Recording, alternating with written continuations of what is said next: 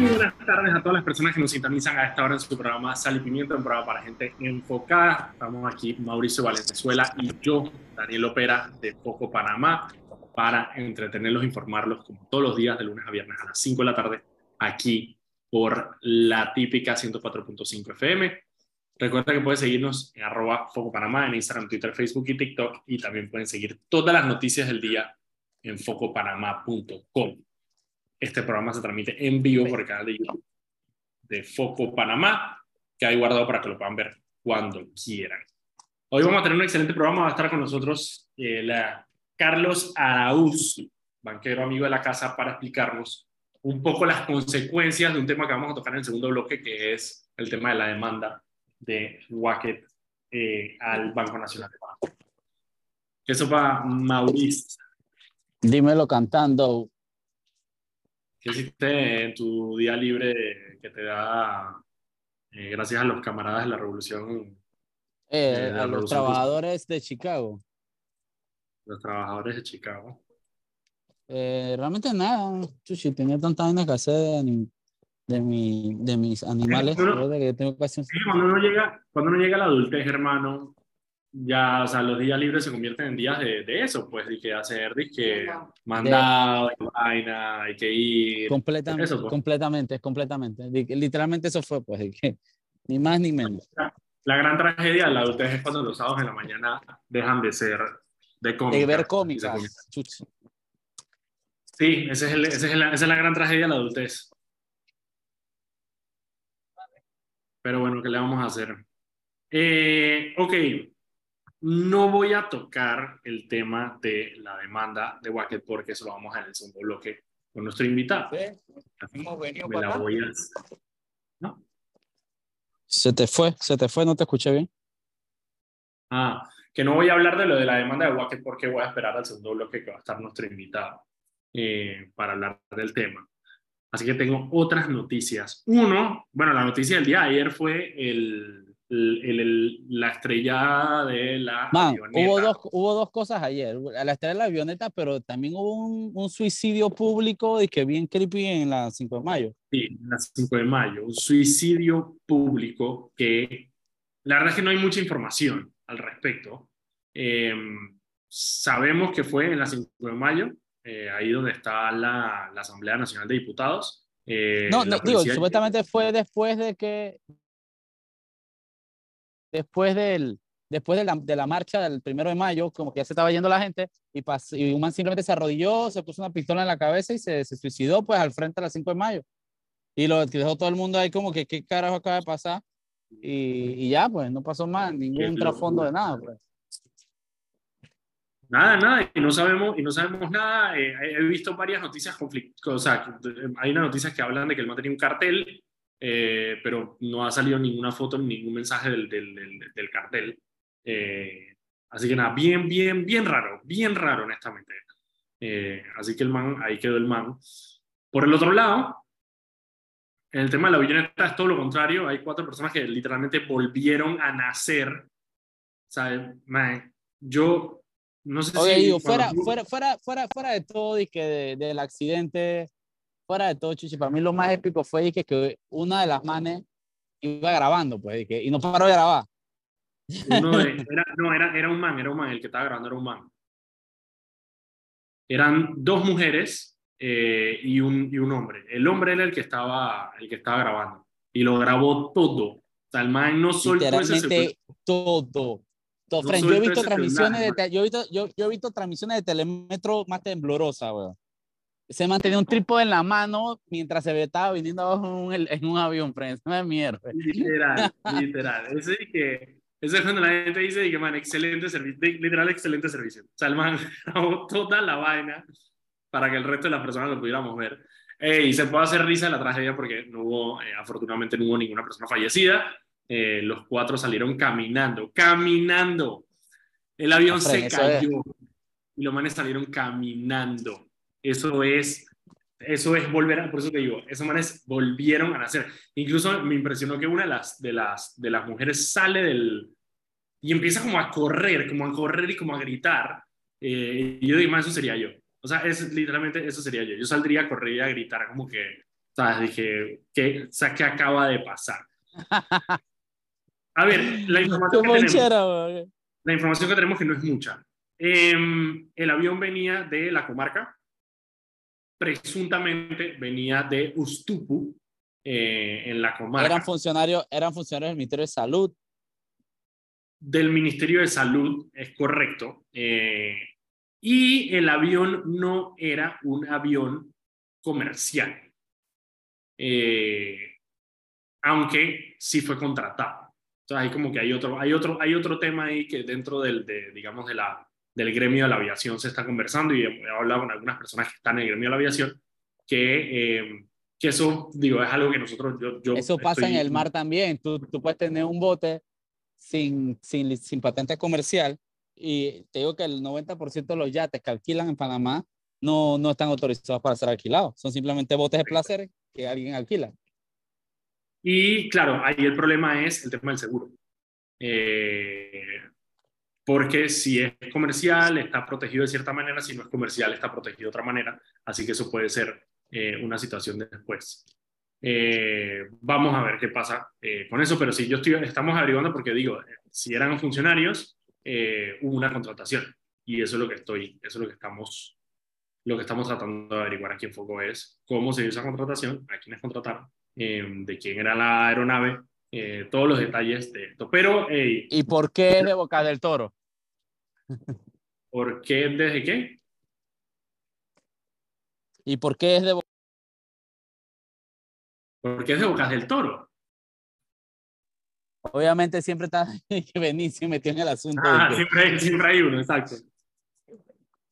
Era un Cessna, no un King Air, pero bueno, ahí está la vaina. Vamos a ver, vamos a ver. Vamos a ver, estamos averiguando eh, ese tema. Le vamos a tener información más adelante sobre, sobre esta contratación.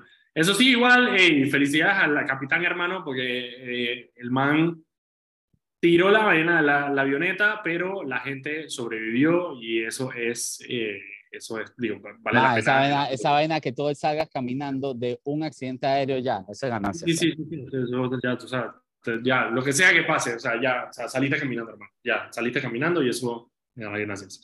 Así que nada, eso, si quieren ver el video, si no lo han visto por casualidad de la vida, el video está en, eh, en la cuenta de Foco Panamá, en, en, la cuenta de Foco Panamá y está también en la página web, si lo quieren ver, ahí está en la página web. Ok, eh, la otra noticia que hubo, déjame sacarla por acá, una confirmación de una condena en, el, en, el, en un caso del PAN, donde está involucrado, obviamente, eh, Giacomo Rafael Guardia. Ah, No, Rafael Guardia no, Giacomo Tamburelli, que fue el, el otro, el otro director del PAN. Eh, Giacomo Tamburelli lo condenaron a él, al ex candidato de Cambio Democrático, Heriberto Junito Vega, eh, que también eh, fue condenado en esa, y otras tres personas. Junito, Junito Vega es el, es el chiquillón que anda por ahí, o ese es Junior Herrera. No, ese es Junior Herrera. Ah, ok. Con pura camisa ¿Cómo identificar a Junior Herrera? Sí, ¿cómo identificar a Junior Herrera? Siempre tiene audífonos. Siempre tiene audífonos, siempre.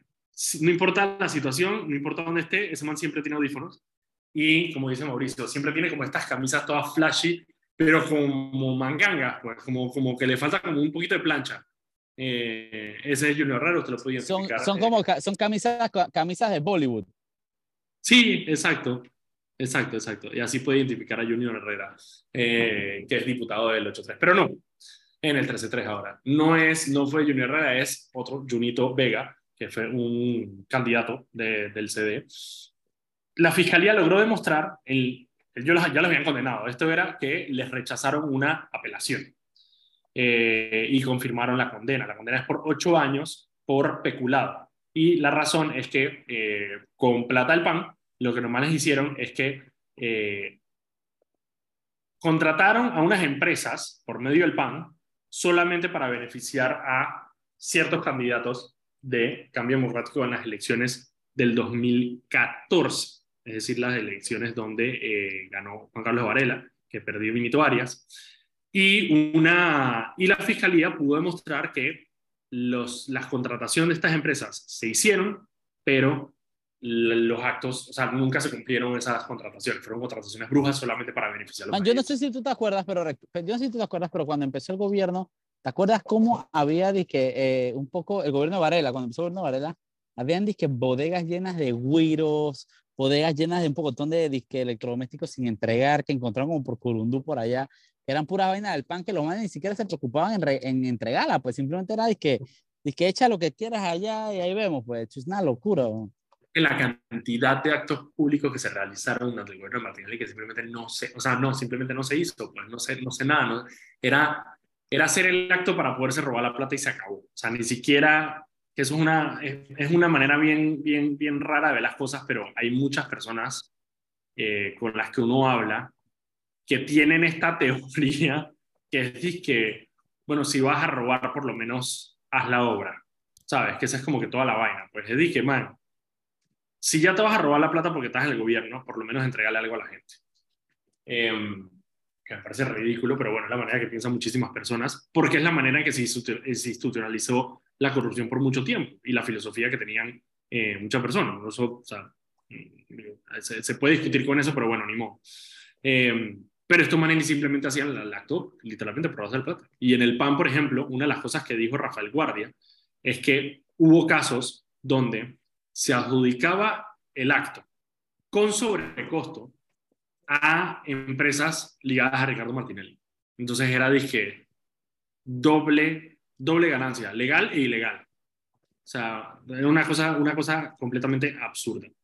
Así que nada, eso fue condenaron a, a, a Giacomo Tamburelli. Giacomo Tamburelli, de hecho, tiene otra condena, que es una condena por la compra de la máquina pinchadora, que él tiene una condena ya a 10 años eh, que fue junto a Gustavo Pérez. Así que a esa de 10 años se le suma esta por 8 años allá como Tamburelli, por el mismo delito de peculado. Así que ahora va a, bueno, todavía tiene un recurso que, poner, que es la, la casación que se ha convertido de alguna manera en una, en una segunda apelación, porque nuestras autoridades lo permiten, eh, así que todavía le queda ese recurso.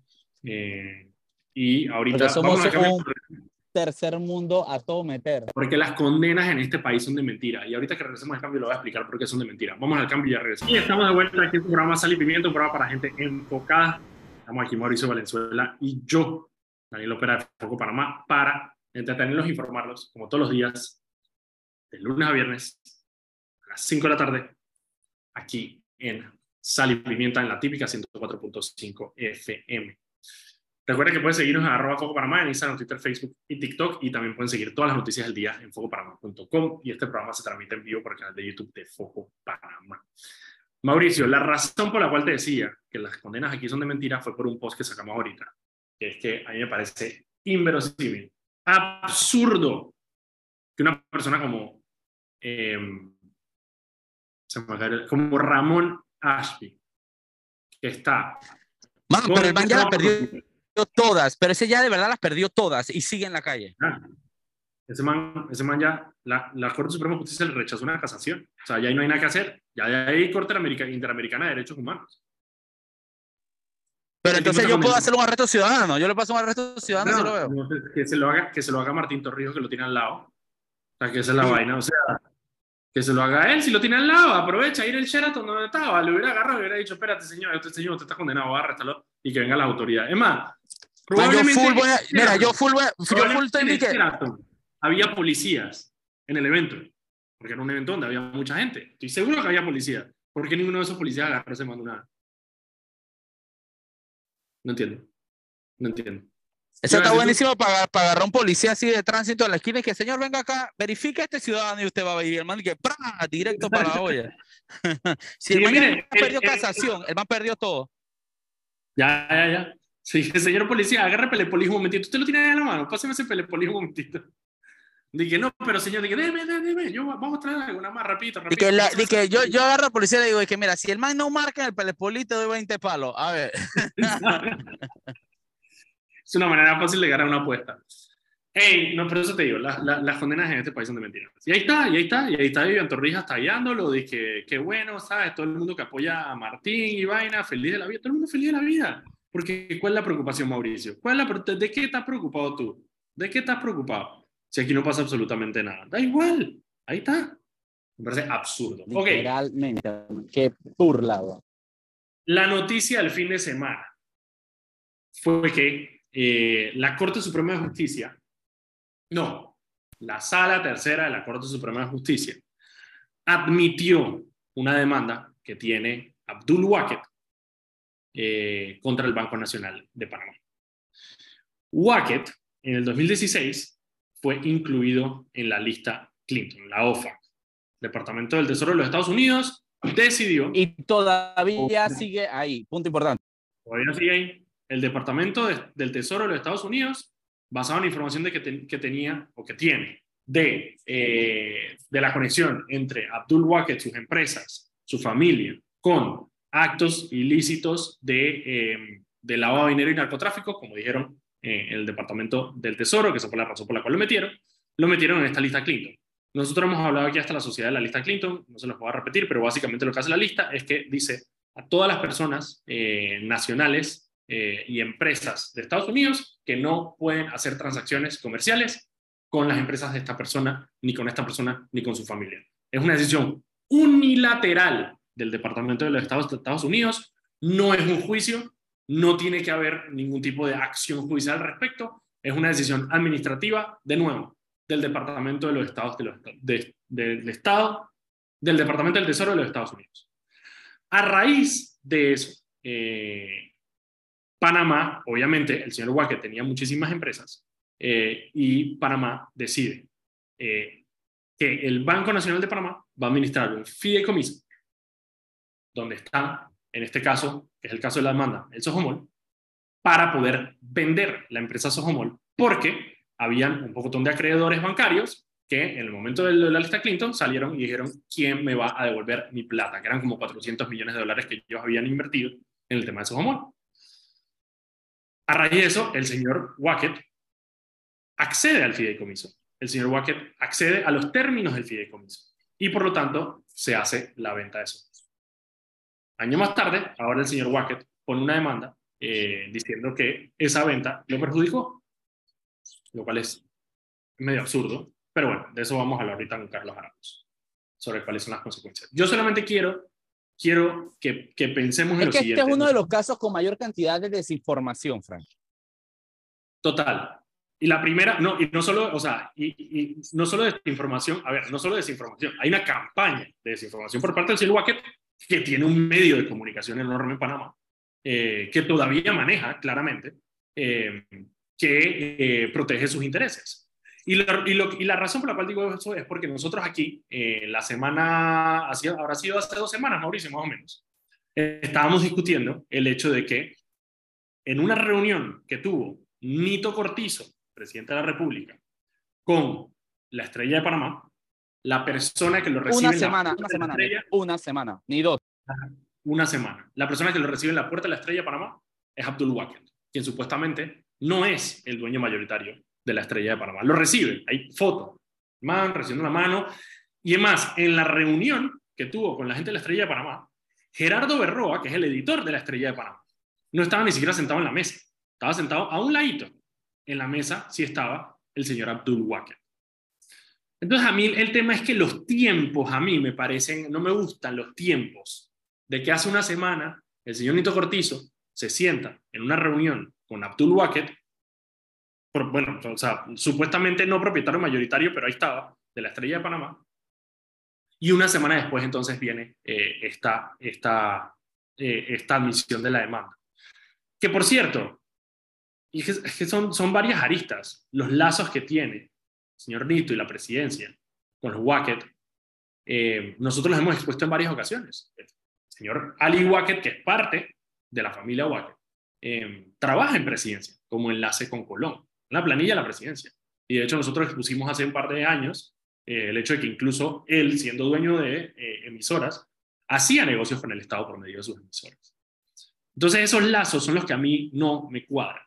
Más que todo, después de que en la misma, en, ese, en, ese, en el caso de la, de la misión de la demanda, hubo varios recursos por parte de el procurador de la administración, señor Rigoberto eh, González Montenegro, que obviamente por ser el procurador de la administración es el, el abogado del, del, Estado y el abogado del Banco Nacional, donde pide la recusación del señor Cecilio Sedalice, que es magistrado de la Corte Suprema de Justicia, de la Sala Tercera, por dos razones. Uno, porque Wackett ya había intentado poner una demanda como esta y lo hizo con Félix Maduro, se la rechazaron. Se la rechazaron con el salvamento de voto de Sedalice, que dijo en ese momento que no estaba de acuerdo porque él sentía que el señor Wackett sí tenía derecho a demandar al Banco Nacional de Panamá, al Estado. Por lo tanto, Cecilio Sedalice ya dio su decisión sobre esto y debería haber sido recusado. Pero es que aparte, porque eso es, eso es en lo formal, eso es en lo legal, pero es que aparte en lo informal, es de conocimiento público que el señor Cecilio Sedalice le tiene un gran cariño y aprecio al señor Abdul Wackett, que incluso, según varias fuentes, lo llama papá señor Cecilio Sedalice, magistrado de la Corte Suprema de Justicia. Entonces, todo el mismo que tiene un hijo condenado por narcotráfico, el, mismo que, tiene, un, hijo. condenado por, por narcotráfico, que no se Está eh, en la cárcel de Colón por delitos relacionados con droga y pandillerismo, desde incluso antes de que él fuera magistrado. Entonces, todo esto, todo esto que les acabo de contar, viene a resultar en esta demanda al Banco Nacional de Panamá por mil 268 millones de dólares. Y yo, yo entiendo que, que la cifra, nosotros, para mucha gente, eso, esa cifra ni siquiera tiene sentido. Pero es que esa cifra es, no es el presupuesto del Ministerio de Seguridad, más del presupuesto del Ministerio de Seguridad. Es un poco menos que el presupuesto del Ministerio de Educación en un año. Y eso es lo que está pidiendo el señor Wackett, que tiene que pagar. Sí, pero, pero también, también es menos de lo que se, robado, se robaron durante el gobierno de Ricardo Martinelli, así que... también. Está bien, es correcto, es correcto. Entonces, yo lo que quiero, y por eso tenemos nuestro invitado acá, el señor Carlos Arauz, porque quiero, quiero saber cuál es el efecto de esto en un banco como el Banco Nacional de Panamá. Yo ni siquiera sé si el Banco Nacional de Panamá tiene esa cantidad de plata para pagar una demanda. Eh, eh, o sea, es que son 1.268, es muchísimo dinero. Entonces le doy la bienvenida a Carlos Arauz. ¿Cómo estás, Carlos? Estoy bien, y estoy ahora más preocupado, obviamente, después de tu introducción, Daniel, y la de Mauricio y sus comentarios tan acertados siempre. El Banco Nacional de Panamá Mil gracias. tiene una posición de capital que es menor que todo lo que está pidiendo el señor Wackett. Y quiero decirlo ¿Qué significa, ¿qué significa una posición de capital? Ajá. Hay una, la línea que tienen los bancos, los bancos tienen pues el, el aporte de los accionistas, las ganancias retenidas, hay una sección que se llama capital. Esa sección de capital es la que el banco apalanca para tener líneas con corresponsales, eh, para tener líneas de crédito con otros bancos, y los calificadores de riesgo la ven con muchísima cautela. Ese número en el Banco Nacional es 1.141 millones de dólares. O sea, toda la potencia que tiene el banco en su existencia, en su razón de ser, es menor que todo lo que está pidiendo el señor Wacker. Es, desaparece, para, para, para, ponerlo en palabras un poco más llanas, desaparece, es como, el dinero de sustento, es como el sustento que tiene el banco para decir que soy un banco y, eh, y su plata está segura con nosotros, este es el dinero que usamos para manejar, para hacer todo, para, para existir en el ambiente bancario internacional. Desaparece el capital del banco de un plumazo. Todo el capital del banco desaparece. Ahora bien, tampoco quiero caer en la alarma extraordinaria. El banco también tiene una potencia interesante en la posición de inversiones y en la posición de activos. ¿Qué quiere decir eso?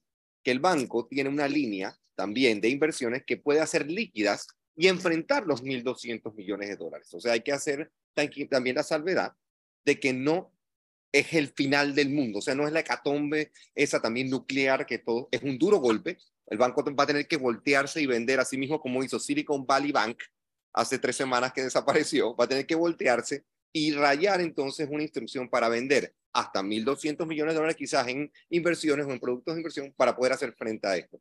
Señores, lo que quiero decir es que el banco no va a desaparecer, pero el, el, el golpe es tal que mañana, por ejemplo, KPMG, los auditores del Banco Nacional son KPMG. KPMG, producto de la decisión de la, de la, de la Sala Tercera, tiene que poner una nota en los estados auditados del Banco Nacional de Panamá y decir que el Banco Nacional ahora tiene una situación legal que, que pudiera desaparecer el capital del banco. Tienen que ponerlo, tienen que firmarlo. ¿Qué genera eso automáticamente?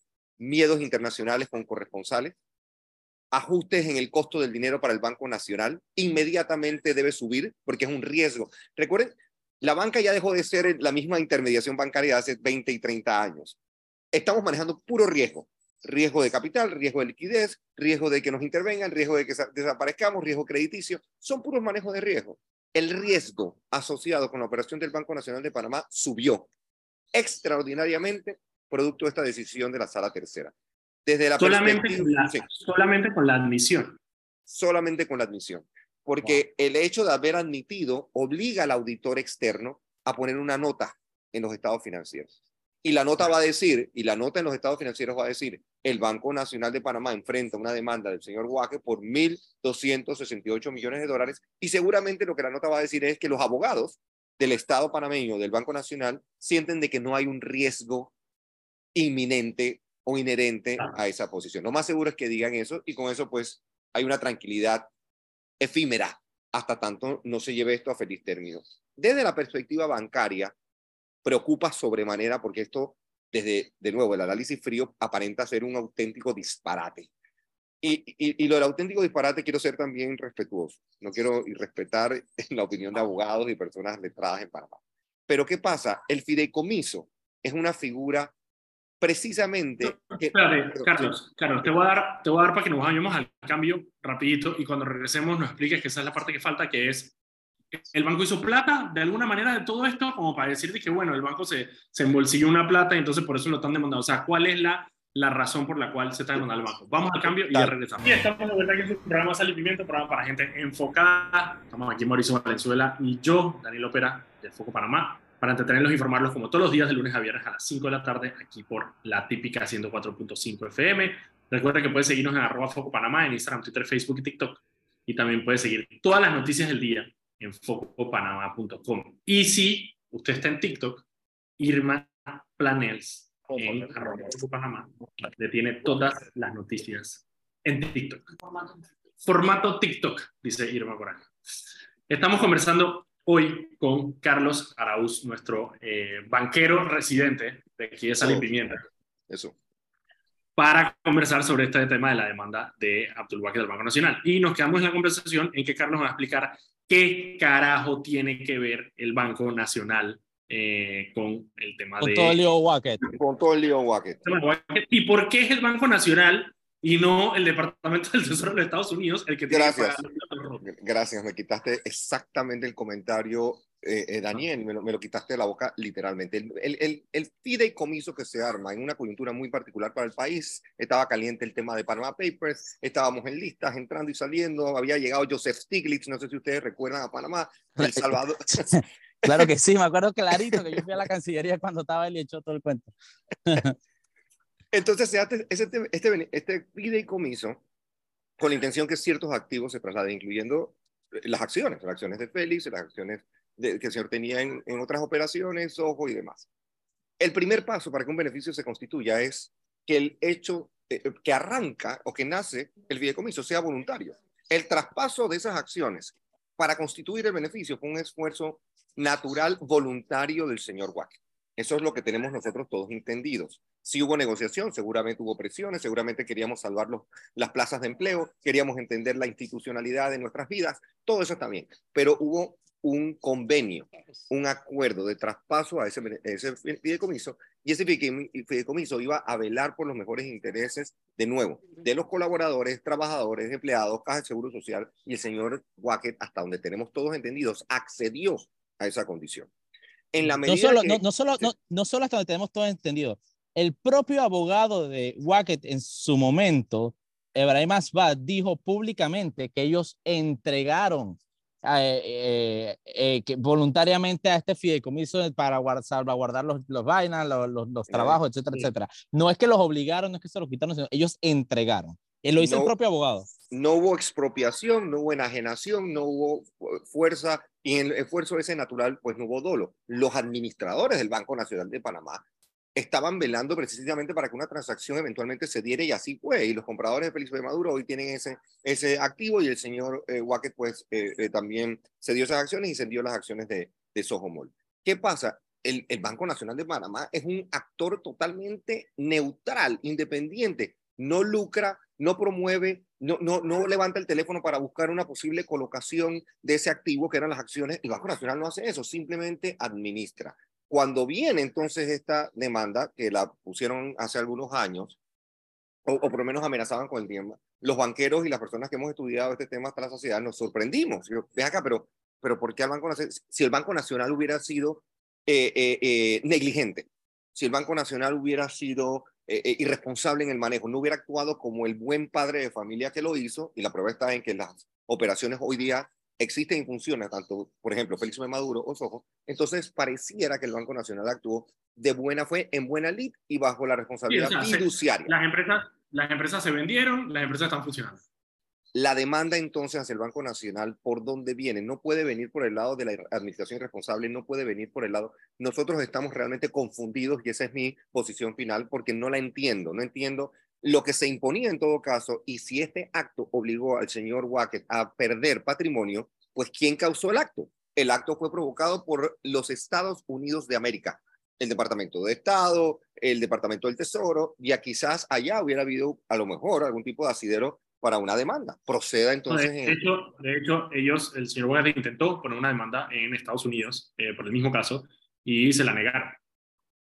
Entonces me das mi respuesta. Pareciera pero, que... pero, pero es que para mí, y, conociendo como conozco los andares de panameños y, y, y, de los gobiernos y políticos, para mí esto es una medida para torcer el brazo del gobierno, para, para, que, para extorsionar de alguna forma al Estado. Y eso es como yo lo veo extorsionando al Estado porque sabe que no hay nada, sabe que en Panamá el que tiene plata compra fallos, compra lo que sea, sabe que tiene magistrados que lo llaman papá literalmente. Entonces, aquí literalmente, esto ah, están poniendo al, al Estado literalmente eh, contra la pared para, una negociación meramente personal. ¿Por qué? Si al final esto es una decisión soberana del gobierno de los Estados Unidos. Y yo te digo, y las cosas, cuando yo digo que las cosas no me cuadran, y a veces me cuadran, una estrategia legal al respecto. Porque cuando la demanda de Félix, eh, sobre el fideicomiso de Félix, que el fideicomiso es, es muy parecido al que hubo con Sojomol. Claro. La misma vaina. La misma cosa. La misma cosa. Él también puso la demanda ante la sala tercera de la Corte. Y la sala tercera de la Corte dijo, no tenemos competencia porque eso es un tema comercial. Por lo tanto, no cabe la demanda dentro de la, la sala tercera contenciosa. A pesar de eso, se mete esta demanda en la sala tercera contenciosa administrativa, donde está el señor decidido Cedalicio. Hubo una estrategia legal para que eso sucediera. Porque por lo menos en la sala tercera solamente necesitas tres votos. Y de esos tres votos tienes uno. Los otros dos son la señora Chen y eh, el señor Vázquez. Pepe Efren, todos los votos aquí tienen precio y eso lo sabemos y hay un reportaje en el propio periódico de Wacket de la Estrella de Panamá que escribió la periodista Adela, Adelita Saltiel en el propio periódico de Wacket que es el tarifario de la justicia y habla de cuánto cuesta aquí un fallo, una firma, etcétera. Así que, por favor, es casi poético lo que está pasando. Así que nada, yo estoy de acuerdo contigo, Mauricio, en el tema de, que es un tema de, presión. De nuevo, yo, y yo entiendo lo que dice eh, eh, eh, Carlos con, con, la, con la convicción de que, claro, esto no, con la esperanza y la positividad de que, bueno, sí, al final el Banco Nacional no va a quebrar. el Banco Nacional no puede quebrar, creo que dentro, incluso dentro de la misma manera en que está estructurado el banco, el banco no puede quebrar porque es el banco, del Estado. Correcto. Y en tal caso, el Estado asumirá. O sea, lo que pasa es que siguen siendo 1.286 millones, 68 millones de dólares. Sigue siendo una, una, una, locura de dinero eh, que, a pesar de que la demanda solamente fue admitida, y es cierto, realmente la demanda, eso no quiere decir que la demanda vaya a, a prosperar, y de hecho, cuando uno habla con personas que tocan el tema, eh, es poco probable que prospere la, la, la demanda. Así es. Pero lo preocupante es lo que dice Carlos, que sucede, que es el hecho de la nota, la nota que hay que poner cuando hacen los estados financieros del banco, tú tienes que poner una notita que dice, hey, por cierto, tenemos una demanda admitida en la Corte Suprema de Justicia por este monto. Que, por ejemplo, solamente como por darles una referencia, es el mismo problema que tenía Global Bank, que tenía que poner una notita con sus vainas de su corresponsabilidad diciendo, ah, por cierto, nuestro, uno de nuestros accionistas está destinado por el gobierno de Estados Unidos. Y al final, y esa es la pregunta que le tenemos acá a Carlos, es cómo se manejan esas corresponsalías como para que esa notita afecte. O sea, ¿qué, afecta a la corresponsabilidad del banco? ¿Afecta a la hora de que, de que nos presten plata? Eh, sobre todo ahora que estamos pidiendo plata prestada por todos lados. ¿Cómo afecta eso? No menospreciemos la potencia de la notita. La notita tiene repercusiones de toda índole, principalmente con quienes ajustan el riesgo de una institución como el Banco Nacional. Reitero, los resultados del Banco Nacional de Panamá han sido nobles, han sido sustentables y sostenibles en los últimos quizás 15 años de buena administración. Pero ¿qué pasa?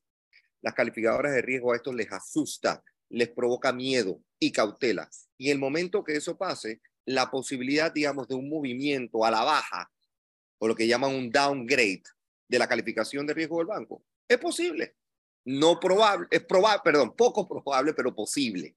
Pero posible. Entonces eso nos asusta y eso nos debe preocupar. No debe preocupar, por supuesto, que el Estado es administrado a través del Banco Nacional de Panamá las cuentas operativas, las cuentas de cuenta corriente, las cuentas del tesoro, todas están en el Banco Nacional de Panamá. Entonces, un ajuste en el riesgo puede encarecer los costos de administración del banco, los resultados pueden ser afectados negativamente del banco, tanto eso y, y la ponencia al exterior. Mira, uno de los grandes desafíos que tiene este país últimamente es atraer inversión extranjera directa los dos últimos años han sido nefastos, de palo tras palo tras palo. No tenemos el capital humano, no tenemos el talento, no tenemos la capacidad industrial instalada, no tenemos un poco de cosas. Y encima de eso, el Banco del Estado puede estar involucrado en un escándalo que le cueste todo el capital. Miren, es el peor de los mensajes que se, que se mandan también al exterior. Tenemos que crear certeza, tranquilidad y estabilidad. Y una notita como esta, lamentablemente, es una piedra en el zapato, hombre, es incómodo, hay que dar explicaciones de más. Así que sí tiene connotaciones ¿Cómo se solventa? Lo más prontamente posible, no sé cuándo va a llamarse eventualmente a un juicio. Si es que se encuentra la viabilidad o la posibilidad del juicio, ojalá esto pudiese ser resuelto rápidamente, algún tipo también de conversación. Ahora, lo que dice Mauricio es muy cierto. Yo... Quizás, esto viene ahora el, matraqueo, porque esas negociaciones se dan a lo mejor a cambio de un favor, se retira la, la, demanda a, cambio de un, de un pulseo político. Todo eso puede pasar y hay que decirlo. esto, esto, en nuestro país criollo. Esto, esto soluciona. Yo invito al señor Abdul Walker, si quiere yo lo acompaño, vamos en un avión, nos bajamos en Miami y que enfrente a la justicia para ver qué pasa en Estados Unidos. Si él dice que él es inocente y que no, vaya pues allá y solucione su problema con los Estados Unidos y, y si ser inocente lo sacan de la lista Clinton y todos somos felices. No, eso es fácil. Yo, mismo, yo, yo, mismo, yo mismo, yo mismo me, me, me, pongo para escoltarlo si él quiere. Besito a Tampa allá, un zoológico rapidito y regresa. Mira, y eso, eso, es otra, a ver, la, la, lista Clinton es, es una vaina arrolladora y verdaderamente no lo deseo a nadie. A nadie. A nadie estar, bueno, a nadie estar en la lista Clinton, realmente que es un tema, o sea, es un tema que, que, te arrolla. Yo sí le deseo a alguien. Sí, sí, yo sé, yo sé, yo sé, por eso, por eso me reí. Por eso, por eso me reí. Eh, pero también es una vaina, como dije, es una decisión administrativa al final de cuentas es una decisión del gobierno de Estados Unidos y ojo, en teoría no tiene nada que ver con ningún otro país. Ellos lo que están diciendo es, mis empresas y mis ciudadanos no pueden hacer, eh, no pueden tener eh, relación comercial con ninguna otra cosa. Eso no quiere decir que la persona no pueda seguir operando con el resto del mundo si le da la gana, pero no con los Estados Unidos. Y por lo tanto, es muy difícil eh, tratar de alegar algo en contra de eh, la lista Clinton o incluso comenzar. Y, el señor Wackett, estoy seguro que con la cantidad de dinero que tiene, eh, tiene suficiente influencia como para tener abogados en Estados Unidos tratando de hacer el lobby para que lo saquen de la lista Clinton. No lo dudo. Sin embargo, no ha pasado. Y sigue estando en la lista Clinton. Sigue estando en la lista Clinton él, sigue estando en la lista Clinton su familia. y sobre todo porque él tuvo, bueno, Nidal Wackett, que es el, el, el, sobrino, si no estoy mal de él, eh, estuvo detenido, estuvo detenido por 27 meses. Es el niño, Nidal Wackett es el niño símbolo de los Wackett. Es el niño símbolo de los Bueno, por eso te digo, estuvo detenido por 27 eh, meses, eh, fue condenado a 27 meses por delitos financieros. Ahí está. ¿Tiene que ver algo eso con, el, con, con, con Panamá? No, absolutamente cero. Cero. Y solamente para que estemos claros, Estados Unidos no mete gente en la lista Clinton porque alguien se lo pida. No es que alguien acá le pegó un telefonazo a Biden y, bueno, en ese tiempo era, era, era Trump. Eh, no, no, no, no, e-, ese tiempo era Obama. Obama, antes de 2016. Ah, 2016, claro, ni siquiera habían pasado las elecciones. pero yo, yo, puedo, yo puedo hacer varias cartitas de que querido señor Valle. Entonces, es, y es lo mismo, hoy, hoy profesor Cabrera decía esa vaina hoy, eh, que es la misma vaina de la gente que dice que, que aquí Panamá la invadieron porque los blancos llamaron. Eh, es lo mismo, man, al final, o sea, Estados Unidos hace, toma las acciones que hace por interés, por interés geopolítico, por interés diplomático, por interés que les la gana. Pero es una decisión unilateral del gobierno de los Estados Unidos. Eh, así que no, no, o sea, con ese caso no hay nada que decir. Son las 5.49. Vámonos al cambio. Ya regresamos con más de sal y pimienta. Mauricio, ah, ya, Muy, estamos de vuelta aquí en Sal y Pimienta, un programa para gente enfocada. Estamos Mauricio Valenzuela y yo, Daniel Opera de Foco Panamá. Estamos conversando hoy con el... Eh, espérate, ¿tú eres abogado o economista? economista. yo no soy abogado, yo no soy abogado, todavía. Todavía no soy abogado. Eh, con, ¿Todavía no estás estudiando? Estoy tratando. Se me hace complejo, estoy tratando. Mango Tree, Mango Tree Lawyer. Mango Tree Lawyer. buena. Carlos, eso decía el, gran Andrés Vega Bonplin, decía esa eh, Carlos, te tengo una última pregunta. Bueno, tengo dos últimas preguntas para ti. La primera es, eh, esto de alguna, de alguna manera eh, la admisión de la demanda puede tener algún tipo de efecto sobre las tasas eh, que pagan los ciudadanos que tienen algún tipo de préstamo, eh, por más hipoteca, el Banco Nacional es un gran hipotecario eh, de los panameños. Si la admisión la tiene, y obviamente, digamos, en el peor de los escenarios, si la demanda prospera, sí tendría efecto. E, e, el, impacto yo creo que sería más en la cosa estatal, en el manejo de la cosa pública como un todo. Tendrían que haber ajustes en el presupuesto quizás de la nación eh, y quizás hasta hacer una asignación específica de ciertos impuestos para poder pagar lo que se le debe al señor Wacket. Yo pensaría que el Estado evitará a toda costa que el, el panameño común y silvestre de a pie, como lo conocemos, se viera afectado. Técnicamente pudiese pasar porque el banco necesita generar más ingresos. Pero yo espero que eso no llegue a esa etapa y todos estamos apostando a que esto sea desechado rápidamente y que sigamos con nuestras vidas eh, eh, como la hemos llevado hasta ahora. Ah, bueno, pero, pero, pero, pero, pero en esa línea entonces, la, la, digamos, la, el, el, banco tiene que hacer algún tipo de provisión eh, ahora que se admitió la demanda, de alguna manera dentro de los fondos. Mira, no tanto como provisión, porque las, las, las provisiones pues tienen que, pueden ser técnicas, pueden ser generales, pueden ser específicas. Esta no es un caso que obliga automáticamente a hacer, dependiendo, los abogados tienen mucho que ver en esto, los abogados le van a tener que hacer llegar a la gerencia general del Banco Nacional en su junta directiva las posibilidades de perder, la posibilidad, y en base a la posibilidad de pérdida, entonces tendrían que hacer algún tipo de ajuste. Sanamente, asumamos algún tipo de, de ajuste tendría que hacerse algún tipo de, de, quizás provisión específica, por lo menos quizás no sé si a lo mejor el, el 5% o el 3%, porque implica un riesgo. Eso le cuesta automáticamente al banco, porque no puede prestar, no puede invertir, no puede colocar ese dinero. Así que sí, hay una implicación administrativa importante para el banco, por más que tenga poca posibilidad de seguir adelante. Y la otra pregunta que te tengo es, y eh, pues claro, salen obviamente todas estas vainas de que, bueno, Panamá tiene uno de los PIB per cápita más altos de la región, y la verdad es que, bueno, el gobierno nacional tiene bastante éxito cuando sale al mercado eh, a, vender los bonos del tesoro, o sea, de alguna manera, y la cuenta general del tesoro, que de hecho la, la, la, la, la la semana pasada, bien, o sea, lo que cabe, mira, estamos bien. Eh, ¿Qué tanto afecta esto más allá de la parte, o sea, la parte económica, eh, digamos, estas, cifras que esconden por debajo, que es parte de lo, de, de, lo, que pasa ahorita con el tema de la demanda de agua, que es un tema institucional que no necesariamente se mide. Sí, y, y, lamentablemente nos hemos enfocado en ese crecimiento económico a como dé lugar, a como sea y como sea, y respetando quizás medio ambiente, gobernanza, gobernanza transparencia, rendición de cuentas y esas cosas que el PIB no mide, pero tenemos debilidades. El simple hecho de estar, yo estoy francamente eh, eh, ante el comentario de Mauricio reciente sobre el malitinazo, cómo se pueda comprar un voto en la corte o con un juez, es nuestra realidad. Eso, eso lamentablemente habla pestes de la debilidad institucional. De hecho, desde 2019 venimos tratando de trabajarla y no hay avances, no hay avances ni siquiera a nivel de progreso social ni tampoco a nivel del el desarrollo humano. Entonces, sí golpea importantemente en temas que van más allá del Producto Interno Bruto, específicamente debilidad institucional, cómo nos perciben fuera de Panamá y, y como le he dicho en reiteradas ocasiones, la posibilidad de atraer inversión extranjera directa buena, la sostenible, la sana, porque eso no se va a traducir necesariamente en desarrollo humano y eso es lo que necesita este país con urgencia. Pero a medida que nuestras instituciones sean tan débiles como son, entonces los miedos y los terrores que estamos viviendo en esta coyuntura se hacen entonces reales. Yo, yo sí soy particularmente, de nuevo, cuidadoso y cauteloso, precavido con lo que está pasando porque puede implicar algún tipo de gasto y sería algo muy oneroso para el Estado panameño en una coyuntura compleja. Seguro social, tasas de interés subiendo, es, eh, no hay, hay amplia incertidumbre sobre una posible recesión. Me está preocupando más la recesión social que la recesión económica en Panamá. Y lo dejo hasta allí. Carlos Araúz, nuestro banquero residente, muchísimas gracias por acompañarnos en el programa el día de hoy. Siempre un placer.